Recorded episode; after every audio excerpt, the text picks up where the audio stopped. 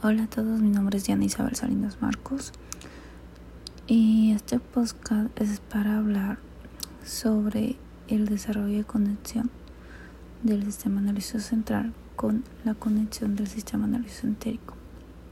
Bueno, el término eje cerebral intestinal se describe la conexión que existe entre el sistema entérico y el sistema nervioso central.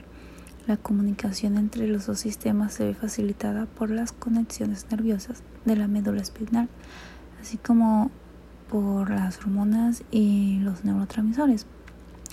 Uh, el nervio bajo es uno de los 12 nervios craneales que conectan el sistema nervioso central directamente con el otro sistema. La comunicación entre los dos sistemas nerviosos tiene lugar mediante varias sustancias mensajeras los llamados también neurotransmisores. Los neurotransmisores más conocidos son la serotonina, la dopamina y el GABA, también conocido como ácido gamma aminobutírico. Estos mensajeros se producen tanto en el sistema nervioso central como en el sistema nervioso científico.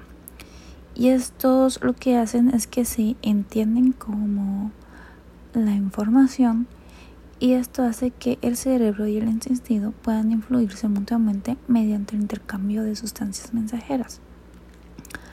Las conexiones nerviosas entre el sistema nervioso central y el sistema nervioso entérico en el eje intestino-cerebro consiste en un 90% de fibras nerviosas ascendentes. Por lo tanto, más impulsos van del destino al cerebro y de forma viceversa. La flora intestinal también se considera un componente importante del cerebro abdominal. Las bacterias de la flora intestinal producen unas sustancias similares a las hormonas y a los ácidos grasos de cadena corta.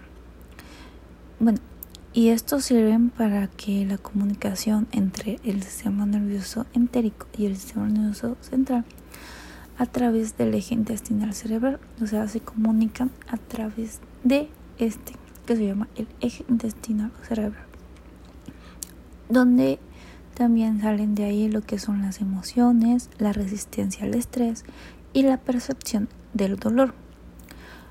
Estas pueden ser controladas a través de sustancias mensajeras, como lo cual una de ellas podría ser la serotonina, o también como nosotros los conocemos, hormona de la felicidad.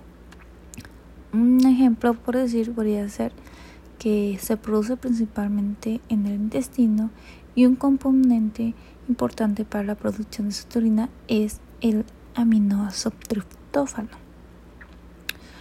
Lo que hacen estas es que producen las bifidobacterias amigables para el intestino y la propagación de bifidobacterias de la flora intestinal puede por lo tanto tener una influencia, una influencia significativa en el de la serotonina y por lo tanto también en el bienestar mental. Los lactobacilos a su vez pueden contribuir a disminuir lo que es la hormona del estrés, como con el cortisol en el intestino. Los microorganismos se comunican con el sistema nervioso central y a través del eje cerebro-intestino se llama psicobiomas. Por lo tanto, el eje cerebro-intestinal extendido por el microbioma se denomina de manera apta y lógica, que es el eje microbioma intestino-cerebro. Em, el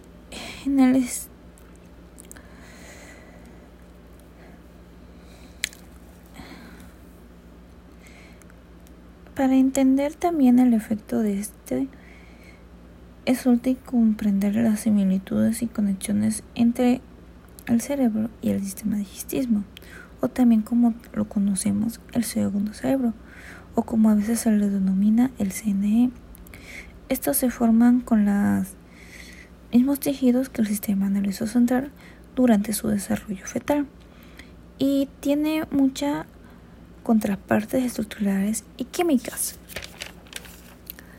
El sistema nervioso central se encuentra inserto en la pared del intestino y este participa en el intestino diálogo con el cerebro durante todo el viaje de los alimentos se comunica a través de sistemas nerviosos autónomos que controlan las funciones vitales del organismo.